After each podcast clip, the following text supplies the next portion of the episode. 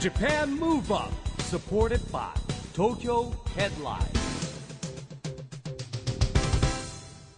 こんばんは日本元気にプロデューサーの市木浩司ですこんばんは、ナビゲーターのちぐさです。ジャパンムーブアップこの番組は日本を元気にしようという東京ムーブアッププロジェクトと連携してラジオでも日本を元気にしようというプログラムですはい、また都市型フリーペーパー、東京ヘッドラインとも連動して、いろいろな角度から日本を盛り上げていきます。はいさいちきさん、はいえー最近ね、東京ヘッドラインの最新号なんかをね、よく見ながらんお話しするんですけれども、はいえーフリーペーパー以外にもウェブサイトもあるんですよね。そうなんです東京ヘ今ッドラインのね各週なんで、はいあとはその日々ウェブは更新してますんであいろ日んなニ々ュー更ス新なんですね、じゃあもう本当タイムリーなニュースがはい見られるそといれうはそうですよそういう時代ですよおーデジタルですから はい、まあそんな中でそんな中でね、ええもう最高のトピックスはですねレディー・ガガさんがねは来い日されたじゃないですかはい、来日、これのねありますね記者会見そう合同質問会っていう、うんえーマスコミの方集めて、はいええー、と質問するみたいなですよね会があったんですけどええで東京ヘッドラインもですねそこに呼んでいて、まあ、当然参加したんですけれども、はいはいなんとここでですねあの限られた質問の中にはい選ばれたというそう話をですよねちょっと聞いたんですけど独自の質問をはいするチャンスを得たといはういことで、東京ヘッドラインの質問にレディー・ガガさんが答えてるっていうのが今ウェブにまさに載ってるっていね、う。ぜひウェブを見てほしいんですけども、はいまあ、これ縁があってねなんか司会を千草さんがあやそらうれなんてたっですていよあうのたまたまなんです けど司会を私させていただいていて、あのレディー・ガガさんがですね、えー日本のレコード会社の方かうらんお着物をプレゼントされ て、へえでも感極まって泣いちゃうっていうすごいなんか感動的なねへシーンを間近で見ることができなた、るほど私ねもちょっとうるっときてしえまいました。あーやっぱね東京ヘッドライン都市型フリーペーパーでなんかこうねなんかワールドワイドな感じがするんでですねうん、選ばれたんじゃないかなと勝手に思ってるんですけど もということでですね東京やってないウェブもぜひ皆さんにねご覧いただければと思いますはいそんなレディー・ガガさんのような海外のアーティストも日本のエンタメ界盛り上げてくださっていますが今夜のゲストの方も大活躍されていますジェネレーションズフロムエグザイルトライブの小森隼人さんをお迎えします小森さんはですね三重県出身のなんとまだ21歳なんですけれども、はいジェネレーションズのパフォーマーでですねあの先日熊本でですね開催したあの復興支援で行った夢の課外事業にですねジェネレーションズで行ってもらいまして、えーそれで参加してもらったんですけどね、でぜひ、えー僕のラジオに一回来てくださいということで今日お招きしましたはい満を持してのご登場ということですね、この後はいよいよ小森隼人さんお迎えしますジャパンムーブアップサポーテッドバイ東京ヘッドラインこの番組は東京ヘッドラインの提供でお送りします JAPAN MOVE UP それでは今夜のゲストジェネレーションズフロムエグザイルトライブの小森隼人さんですようこそいらっしゃいましたありがとうございます。よろしくお願いします。よろしくお願いしよろましすくお願いしますよろしくお願いします。爽やかなうん、 T シャツですよありがとうございます。若いですから ね若いですからもう弾けるわもうだってジェネレーションズね実は初の番組そうなんですよ意外とね、うんジェネレーションズからは初の番組エグザルトライブね結構来てるんですけどねお忙しいですもんね、はい今ね、はいやっと来させていただきまいしやた。いやいやいやいやありがとうございますそんなことないですけどねありがとうございますはうんあのこの間ですねはい熊本にあの夢の課外事業でですねはい南阿蘇村っていうあの被災したところにですねジェネレーションズ行ってもらったんですよ一緒にで小森隼人関口メンディ中塚裕太っていうですねはいメンバーで行ってまいりましてはい。えーまあ、これはねもともと夢を持ってもらうということで全国の小学校にですね2000年から行ってるんですねうんもう16年間やってるはいもう、ありがたいで隼す。人何歳ですか2000年なんで僕、まだ6歳。 6歳小学校1年から幼稚園年長ですよ、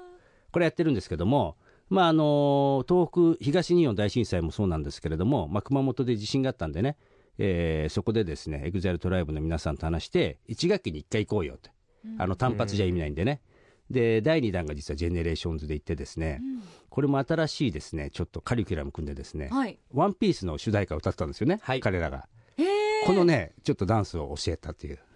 へ意え外と難しくて大丈夫かなと思ったんだけどどうだ思いましたなんとなくできてたなっていそうですね。うなんかこう、まあやっぱみんな、こう、子供たちの吸収がすごくて、うんあとものすごいこうダンスっていうものに興味を持って接してくれたので、みんなもなんか覚えようっていうのと、まあ楽しみたいっていう気持ちがすごく、みんなが強くて、なんかすごい一体感のあるレッスンじゃないですけど、できたかなというふうには思いましたで。もねいや一つはでもやっぱ教え方も上手なのかなっていう僕を見てて思ったんですけどねだってあのいつも定番はですね小学校行くやつはですねチューチュートレインやるんですよほらぐるぐるとあーこぐるうぐると決めみたいなところで、はいこれはね意外と1年生から6年生まあ、6年生はだ当たり前かもしれない知れないんですけど低学年でも意外とできちゃうんですねう。んで中学生は今ライジングさんプロジェクトっていうライジングさん教えてもあるんですけどうも、んでここで、えージェネレーションズのね、えー新しいメニューを作ろうってことのトライアルだったんです実は。おーでメンバーで話したんでしょ曲多分決めるのはそうですね、んはへいー曲も決めさせていただいてなんかこういう、まあ、せっかく3人で行くんで全員パフォーマーだったのでなんかどういう風にやろうかみたいな話もしながら、うんこう行かしてもらったんですけどじゃあ好きで盛り上がるんじゃないかなみたいな曲でそうですはい「ワンピースってなったっていう。まあ、ワンピースはへー大体知ってるでしょ子供も大人も含めて、うんそうですよねあとやっぱりメンディーさんっていうその強いキャラもいるんでそこと「ワンピースかけたらもう大丈夫なんじゃねえかそうですねみたいな、へ確かに関口メンディー小学生中学生人気ありますよねもうー間違いなく、はいなん か名前聞いただけで見るんですが盛り上がるよねああメンディーかみたいなみんなそうあとねあのほら腹筋シックスパックメンディーさんのメンディーさんのはいでみんな子供たちは必ず言うんですよね見せてくれとか触らせてくれとかおー市木さんもご覧になっているいやもち僕ろん僕は何ご回も覧ご覧になってますけど子供たちは結構やっぱりあれねなんか気になるんですかねみたいですねへなんーかまさかなんか最後質問コーナーみたいなので質問いただいたんですけどそこで腹筋を見せてくださいみたいなのが来へてーまさかそこかみたいなあー僕らもごへ覧えでもね本当に中学生の子たちがですね南阿蘇村ってあの活断層があったとこ結構被害があったとこなんですよ、はいであの地震がある前に3つの中学校が統合したんですってで統合したらすぐ地震になっちゃって、しばらく学校生活できできなかったっていう中学校らしいんですよね、はいでまあそこを選んで行ったんですけど、なんかね本当子供たちが、まあ、このやっぱ3人の爽やかなですねパワーとですねダンスの力かもしれないんだけど、まあ、すごくこう喜んでましたよね。でももう本当にありがたかったですね、うんはいでこのですね隼人さんが結構トークが面白くてですねおー結 結構3人でトークするわけですよ子供たちにやりとりねはいで中学生って結構面白い質問とか来るじゃないですかなんかうんうん予うん想もしないの、なんか自然に仕切ってましたねいやもうねなかなかいや僕もやっぱ精神年齢が低いだけあって中学生との話がこう弾む弾むではい今回えージェネレーションズの中で誰が基本的に喋り担当でとかってあるんですかなんか役で割分担みもたいなジェネレーションズの中だとやっぱメンディーさんか僕かがなんかこう適当にいつもこううんなんかちょっとバカっぽいことを話すみたいな担当ではあるんでへえなんかよく喋ってます、うーはい、んあツッコミ役とかもいるんですか多分じゃあその2人が多う分んいたからそういう雰囲気だったのかもしれないですねよ、二人ともそいうですねいたんでわけですもんね、それもはい中塚さんはどういう立ち位置になるんですかそういう場合ゆはうたくんはちょっとやっぱり不器用な部分が多いんで喋るってなるとちょっとこう黙る感じが多いかもしれないですねああそうかもしれない、はいだからダンスを結構教える中心は彼がいました、うーんいてで質問とか来るとでもほらやっぱり年齢差もあるのかあのメンディーも一旦こう考えるじゃないですか答え方そうですねあはジェニいーさん一番上ですものねそうですねジェそネこレーでシ一ョンズだ旦と受けとこうこなしをね隼人君がやるわけですよああなる ほどそうなんですよいい僕バはラもンうスですすねぐこうノンフィルターで答える んでだって答えに困る質問きますからね本当にうーん中中学生まあ小学生もそうだけど小学生ぐらいだって可愛いよね好きな食べ物はとかいきなありーいきなりわざわざ質問で好きな食べ物言うん ですよあの時なん何でしたっけ中学生の質問って何でしたっけなんかももうちょっとなんかあなんか歌が下手なのは誰ですかみたいなあージェネレーションズの中でみたいななんかもうちょっと掘ったけどなんかこう単純なようあなーそうそうそう質問だったりとか歌が下手なのは誰なんですかちな みにちなみにその時は確かメンディーさんなんですけど、うんメンディーさんは他の一面もあるんでぜひあの動画検索して探してくださいみたいあな言なんか上手ですそうねいうそう持ってき方がうんあそういう答え方してたよねそうそうそうあの全部だ大体それは答えみ皆さん調べればわかりますみたいな、はいうーんでも今本当皆さんね SNS とかもされてますからすごい人気なんだろうなと思うんですけど小森さんもすごいんでしょフォロワー数とかいやいやまだますごだいですよ始めたばかりなので、えーこれから徐々にインスタグラム主にはい、そうですね。あと、ツイッターもやらせていただきつつ、えーまあ、ブログ、モバイルもやらせていただいてるので。忙しいねえーもう全然もう僕ら、僕はもう、より自分をこう発信していきたいなっていうところなのでう、ーんぜひ、あフれォローしてください。ほらみんな結構やってるじゃないですか、あれはやっぱり自分で撮って自分で上げてんのそうですね。基本自分でなんかこう、え趣味思考のものを取 って、あげるみたいなのが、インスタグラム。ね面白いはのは松さんがね、えー自分の上げるためにわざわざガンちゃんと撮ってあげたっていう ビューを増意や外してとね劇団関係で松さんそうでいすねろんな人撮ってあげてますよねうーん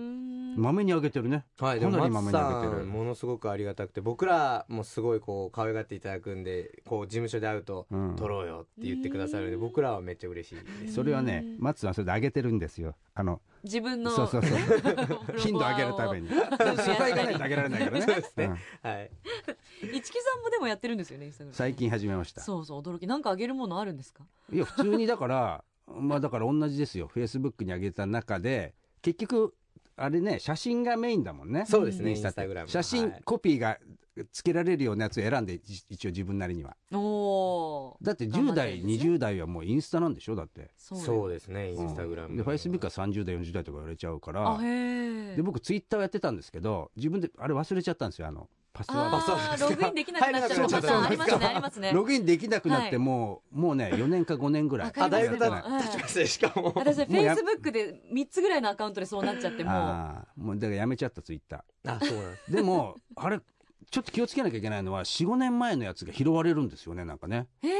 こんな発言してたみたいな。してましたってうんあーなるもほどう自分でも忘れてたりとあか、ーその時はなんか別に大したことないことなんだけど、ああそうですねなんかに紐づいてこう、検索されちゃうんでね。はいはいやっぱ今の時代は大変ですよね。大変ですね発信もできますけど、うんね、そこそうのですね注意も大切いいです意味ねで。広がる部分だっていうとねこちょろっとは気をつけてうんはい発言していかないとですね、はさあその SNS の更新も楽しみなんですが、はいもう一つすごく楽しみなことが、はいジェネレーションズの皆さんは、はいもう間もなくですね、えーあります、えー、11月16日にはジェネレーションズのニューシングル「ピエロ」がリリースということありでがとうございます間もなくですがはいこれはどういう一曲になるそうですね、えっと、今年ジェネレーションズあのアリーナツアーを初めて回らせていただいてるんですけども、その中であのいろいろなテーマのもと基づいて今回「ピエロ」という楽曲をあのリリースさせていただくんですけどまあ今までの僕たちはこう等身大みたいなのをいこうイメージして楽曲も作らせていただいてたんですけどちょっと今回は一歩背伸びした大人なジェネレーションズをこう、まあ、アグレッシブなダンスと、まあ、曲の、まあ、世界観で表現させていただいててこう初めて見る方も今まで応援してくださってた方もこう見たらちょっとこう今までにないジェネレーションズだなっていうのをこう表現できた一曲にもうなね、りましデたビュー4年ですからね。ねはいえあっという間の4年。もう今月に4年になりますそうですよねでもはい実際年も重ねてるわけですから、はいちょっとずつね皆さん大人の一面っていうのもそうですねなんか出せてきたらねなと出て思いきなまがら、すよね、えーあ今だからメンディーが一番年上で何歳ですかそうです25ですで一番下は僕とレオで21の年になります若いですね若いグループですねね本えじゃあせっかくなので改めて曲紹介お願いできますか、はい、えー、11月16日に、えーリリースさせていただく僕たちのニューシングル「ピエロ」ですどうぞ Japan Move Up いいですねこれビデオの方もはい楽しみですよね、いやーミュージックビデオの方も、ミュージックビデオはもうあのショートバージョンなんですけど、はいあの解禁されてるのでぜおーひ検索していただければと当なんかねおじさん言葉になっちゃいますけどねかっこいい曲ですよねなんかねそうでん歌詞がまたねちょっと胸キュンストーリーと言いますかね、うん男のそ子うですねのはいあの片思いする片思いこよう高値の女性には近づけないっていう、そういうおーなんかあーこもううね切ないもうちぐささんクラスの女性にはねええええもう本当に私みたいな僕なんかね年齢が高すぎてい近やづいやけないみたいないやそこかいそこのツッコミでたら僕もなんとも言えなくなっちゃ いましたねぜひね、歌詞にも、えー踊りにも注目していただきたいと思います。お送りしたのは、11月16日にリリースされる Generations from Exile Tribe のニューシングル、ピエロでした。ラジオで日本を元気にするプログラムジャパンムーブアップ一木工事とちぐさでお送りしています。そして今夜のゲストは、Generations from Exile Tribe の小森隼人さんです。引き続きよろしくお願いします。よろしくお願いしますよろしくお願いします隼人さんこの番組はですね、はいオリンピック・パラリンピックの開催が決まりました、はいえー2020年に向けてですねはい日本を元気にしていくために私はこんなことしますというアクション宣言をはいゲストの皆さんに頂いただいてるんですけども、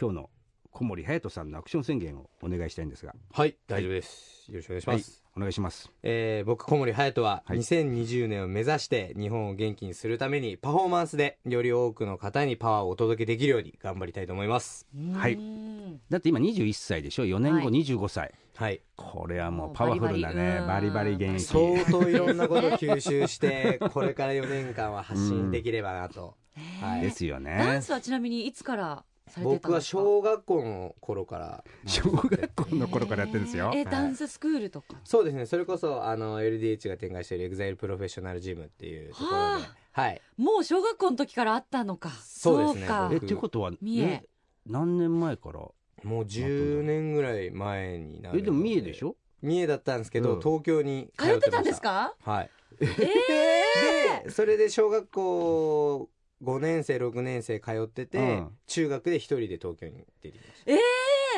す ごいねじゃあもうそれ確固たるこうなりたいっていうのがもう本当小学校たぐらいから決そまうっでてすたねダンスがやりたいっていうのはもうずっとあったのですごいねそれ、えー、はいすごい中学で東京にいや、はいそれよりも小学生の頃に三重から通通っっててたっていうそれもすごいご家族のきっと応援とかもそうですね僕は結構まあ親だったり、まあ、おじいちゃんにも助けられてずえっとやってこれたってい理解うのがるがあのっでて頑張りなさいっては言ってくれてそうでたって、すねーえじゃあそれはやっぱりへ休みの時に東京来てそうですねやる土曜そう日かとかに来てて土日受けて帰ってーだ帰っってて旅費とかも大変ですよこれ新幹そう線ですね三重だと名古屋電ま車で出出るのてそうですね名古屋出て新幹線でみたい三重といえばね伊勢志摩サミットという有名になりましたけど、なはいいややっぱりし名古屋から新幹線っていうだけじゃなくてねやっぱそこかそらうなんまですたよ乗り換えていくわけだから、はいへえいやでも結構、まあ、名古屋でもダンスって盛んですよねそうですねでもやなっんぱでりすけど僕がダンスやりたいって思ったきっかけがその親の影響で、そのエグゼルさんのライブに連れてってもらった時へえのご、両親が好きだったんだねそのあ感じだったの名で古屋港なるが名古屋港がなかったんですそのできる頃前だかはら全然なかった頃あっなんでたらねすぐそばだっ本たそ番うのに、みですたいねなはい感じでいやでも東京に来たからこそ今の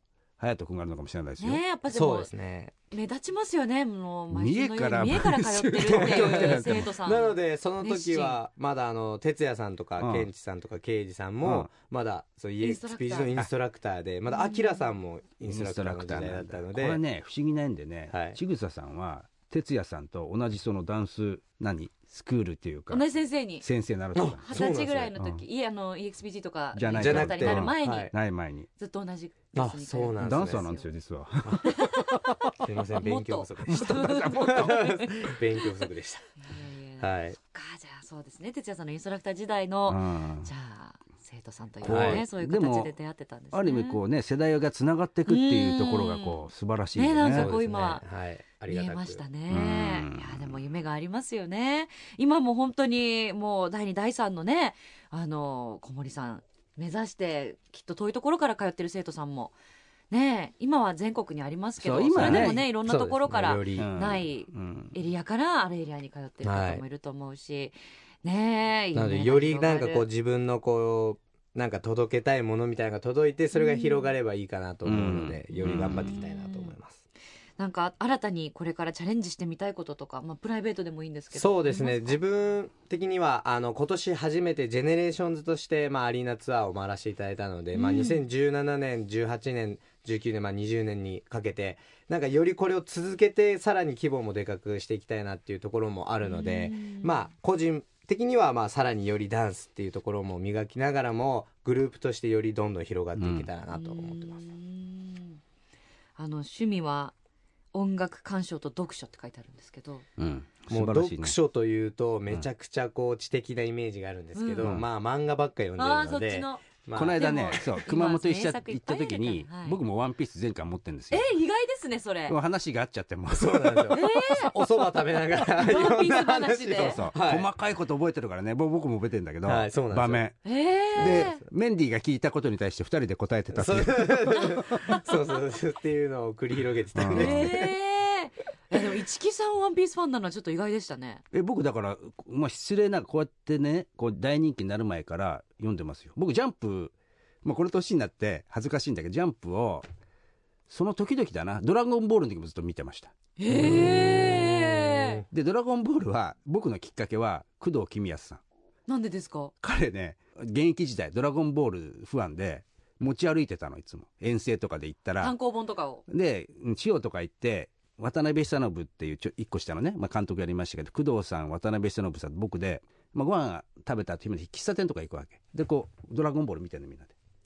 なるいほいいいど大人ですよねめちゃくちゃいいエピソードじゃないです かそれで借りてよ読むようになってからあだってほら持ち物だから、はいじゃあこれ借りてくよってわけにもいかないんでそうですね続き自分で買うじゃないですか、はいはいで「ドラゴンボール」僕前回買っちゃったの大人買い大人買い、大人買いじゃないちゃんと連載してる時だからあちゃんと徐々にああも徐々う出にてるものまでそう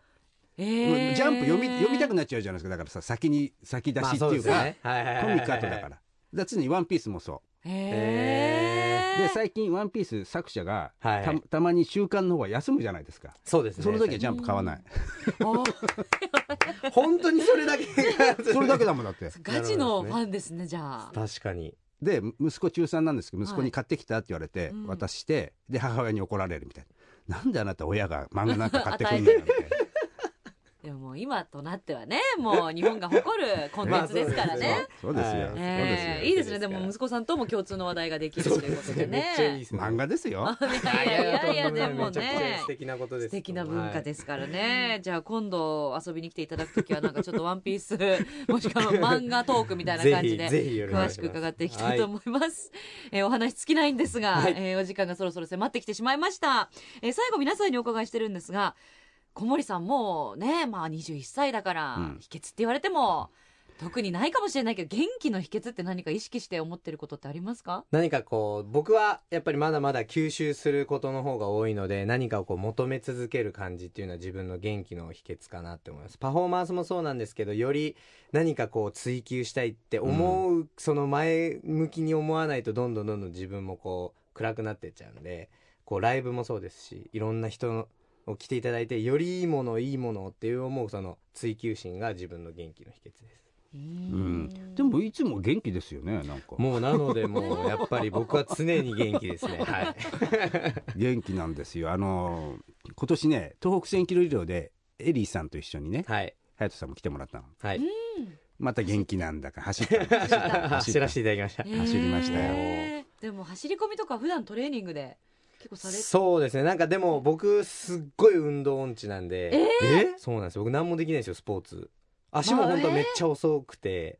えででもダン,、ダンスって共通するとこありますよね運動神経とダンスのあれは能力は違うんですなんか今んとこそれは証明してます。僕が運動神経とダンスはえー 違え球う技ってというのかは。球技とかは何もできないです。僕野球もできないんえで、サえッっカーもできないですし。ていうことはちぐさは運動神経わ良わかった私結構あ足早かったですよかった球技も あできまバしレたかーボールキャプテンとかやっ失て礼しましたはいそうなんですね、はいなんでちょっと逆に燃えますねそれはでも鍛えるという部分では多分共通する部分あるんですけど、うん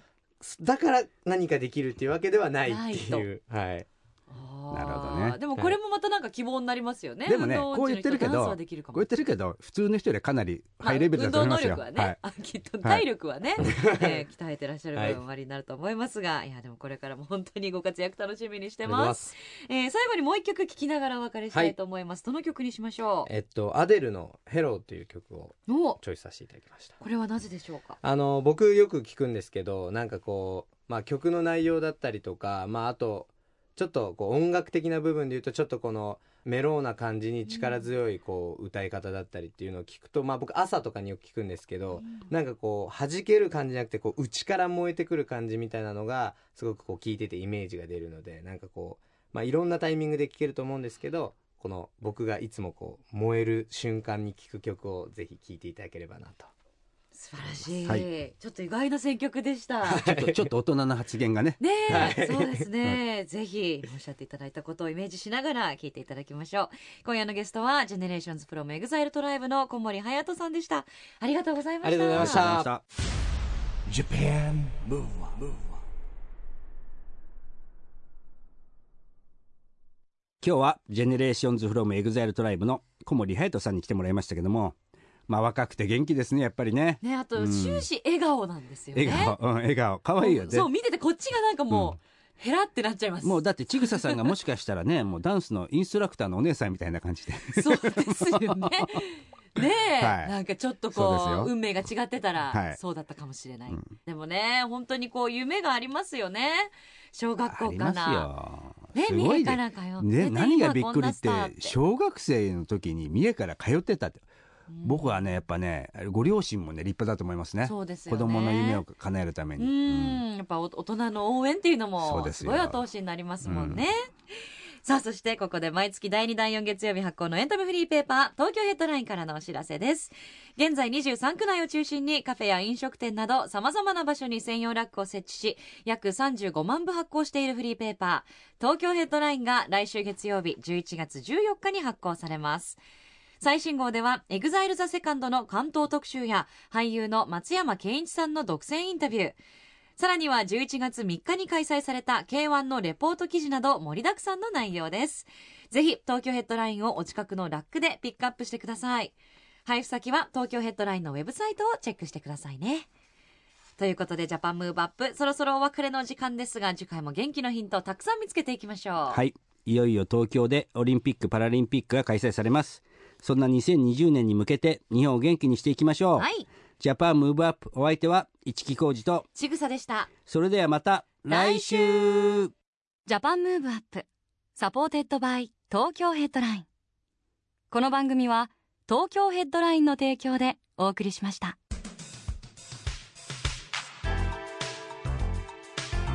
Japan Move Up